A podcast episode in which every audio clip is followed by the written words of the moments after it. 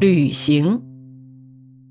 我们中国人是最怕旅行的一个民族，闹饥荒的时候都不曾轻易逃荒，宁愿在家乡吃青草、啃树皮、吞观音土，生怕离乡背井之后在旅行中留为恶福，失掉最后的权利，寿终正寝。至于习风吕后的人，更不愿轻举妄动，墙上挂一张图画。看看就可以当卧游。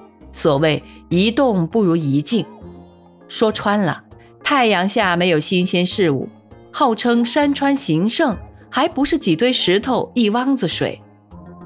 我记得做小学生的时候，郊外踏青是一桩心跳的事，多早就筹备，起个大早排成队伍，擎着校旗，鼓乐前导。事后下星期还得做一篇远足记，才算功德圆满。旅行一次是如此的庄严。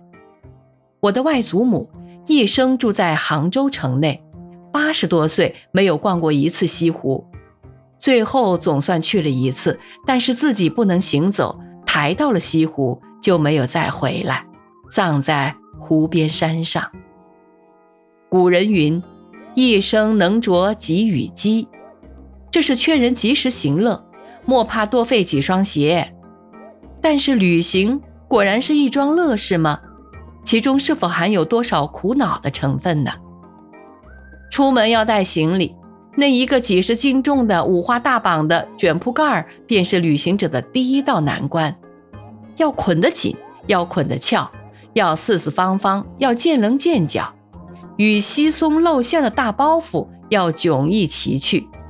这已经就不是一个手无缚鸡之力的人所能胜任的了。关卡上偏有好奇人要打开看看，看完之后便很难得再复原。乘兴而来，兴尽而返。很多人在打完铺盖卷之后，就觉得游兴已尽了。在某些国度里，旅行是不需要携带铺盖的，好像凡有有床的地方就有被褥，有被褥的地方就有随时洗换的被单，旅客可以无牵无挂。不必像蜗牛似的顶着安家的家伙走路，携带铺盖儿究竟还容易办得到，但是没听说过带着床旅行的。天下的床很少没有臭虫设备的。我很怀疑，一个人于整夜书写之后，第二天还有多少精神游山逛水？我有一个朋友发明了一种服装。按照他的头躯、四肢的尺寸做了一件天衣无缝的睡衣，人钻在睡衣里面，只留眼前两个窟窿，与外界完全隔绝。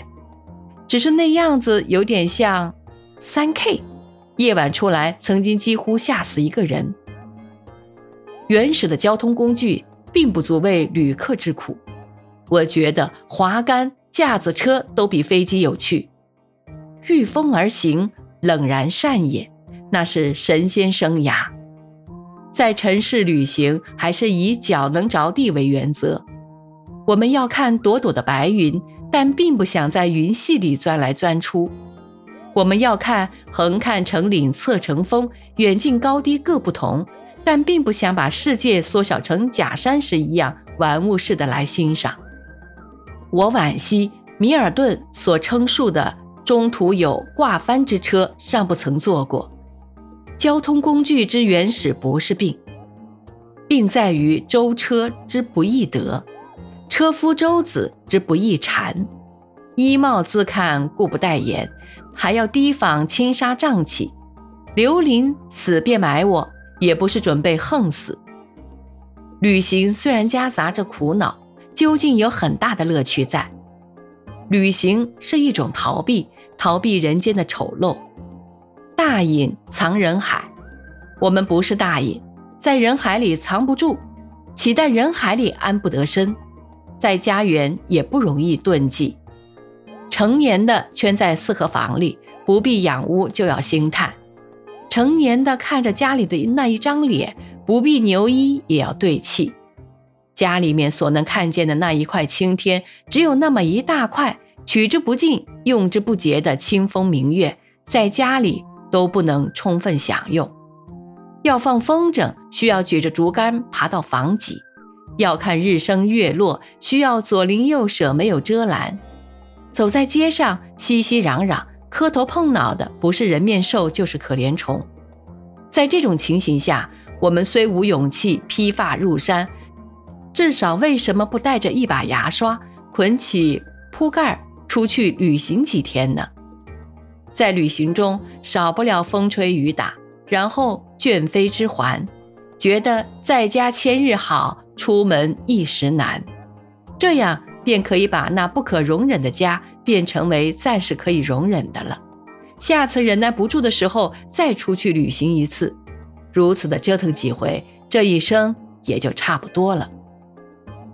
旅行中没有不感觉枯寂的，枯寂也是一种趣味。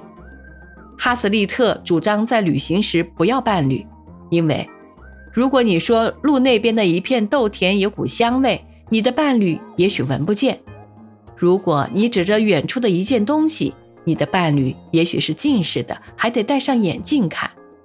一个不合意的伴侣当然是累赘。但是人是个奇怪的动物，人太多了嫌闹，没人陪嫌闷，耳边嘈杂怕吵。整天嘟咕着嘴，又怕口臭。旅行是享受轻浮的时候，但是也还想拉上个伴儿。只有神仙和野兽才受得住孤独。在社会里，我们觉得面目可憎、语言无味的人居多，避之唯恐或晚；在大自然里，又觉得人与人之间是亲切的。到美国洛杉矶上旅游过的人告诉我，在山上若是遇见另一个旅客，不分男女老幼，一律脱帽招呼，寒暄一两句，还是很有意味的一个习惯。大概只有在旷野里，我们才容易感觉到人与人是属于一门一类的动物。平常我们太注意人与人的差别了。真正理想的伴侣是不宜得的。客厅里的好朋友，不见得即是旅行的好伴侣。理想的伴侣需具备许多条件。不能太脏，如鸡输液，头面常一月十五日不洗；不太闷痒，不能木，也不能太有洁癖，什么东西都要用火酒开；不能如泥塑木雕，如死鱼之不张嘴；也不能终日喋喋不休，整夜鼾声不已；不能油头滑脑，也不能蠢头呆脑，要有说有笑，有动有静。静时能一声不响地陪着你看行云、听夜雨，动时能在草地上打滚，像一条活鱼。这样的伴侣哪里去找？